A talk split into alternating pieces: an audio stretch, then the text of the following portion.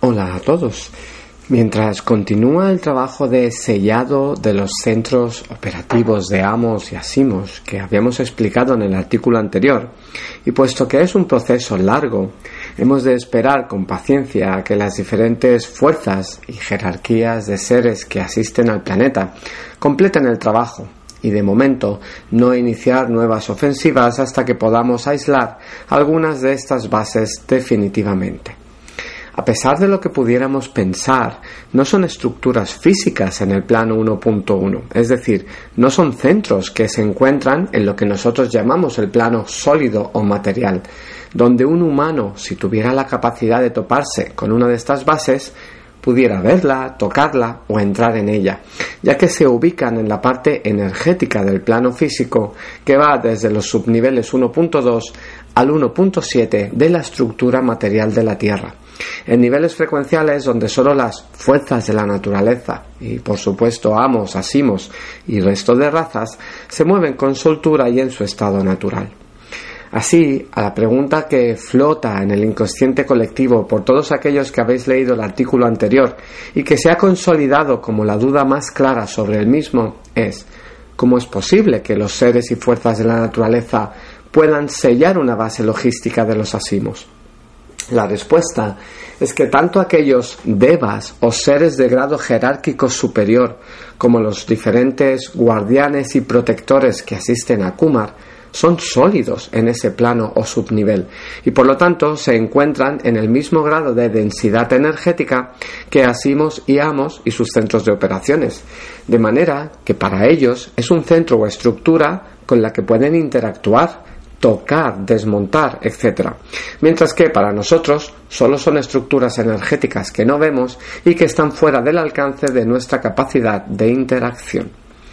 Esto facilita la lucha contra los miembros que quedan de esas razas, ya que tienen que enfrentarse con seres de igual a igual, que tienen el mismo poder, potencial y solidez que ellos, al contrario que lo que sucede con el ser humano, ya que para nosotros los asimos son etéreos, en el sentido de que no los vemos, y se mueven entre nosotros por el plano 1.2. Sólido y material también, sí, pero fuera del alcance del ser humano medio.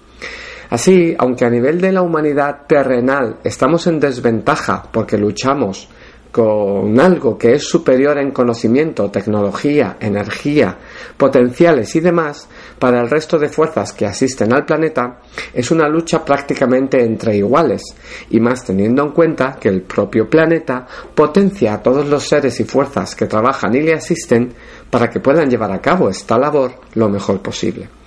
La única diferencia en este caso es la tecnología, que Amos y Asimos poseen muy avanzada y que ni fuerzas de la naturaleza ni jerarquías bajo Kumar poseen como tal. Pero siempre hay formas de compensarlo y poco a poco se están haciendo avances en el sellado y aislamiento de estos centros donde se encuentran los operativos de reproducción y crecimiento rápido que les sigue permitiendo incrementar el número de miembros que integran estas razas.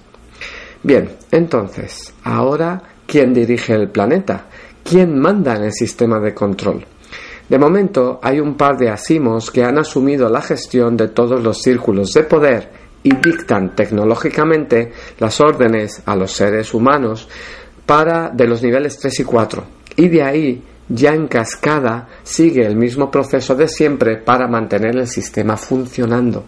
Como habréis podido intuir si habéis visto algún que otro titular en las noticias, se intenta de nuevo prender la chispa bélica a través de un conflicto con Irán, pero se está desmontando rápidamente a nivel mental y etérico, con lo que es posible que no quede en más que otro intento de poner el planeta patas arriba, como han intentado y seguirán intentando hacer con el objetivo de reducir e impedir, por un lado, que se siga elevando la vibración y frecuencia de los seres humanos y por otro, que el planeta y aquellos que le asisten tengan más problemas para seguir construyendo el plano físico 15,6 hercios, pues como habíamos dicho en algún otro artículo, sus anclajes y conexiones se encuentran conectadas al plano físico 7,8, el actual, en el subplano 1.2 del mismo, para que hagan de sujeción y puente de paso en el futuro.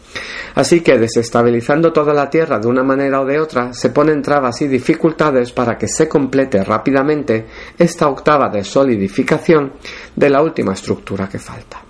Luego, evidentemente, en niveles más cercanos a nosotros, este tipo de conflictos tienen todo tipo de objetivos monetarios, de poder, de intereses geopolíticos, etc. Pero eso es solo lo que buscan los círculos de poder de los niveles 6 al 10,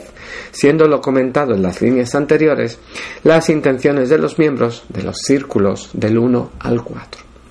Bueno, Esperemos que pronto tengamos buenas noticias sobre este sellado y aislamiento de los centros de operaciones más importantes y así poder ver qué iniciativas se pueden tomar para seguir con la tarea de expulsar a Amos, Asimos y compañía del planeta. Un abrazo y nos vemos en el blog.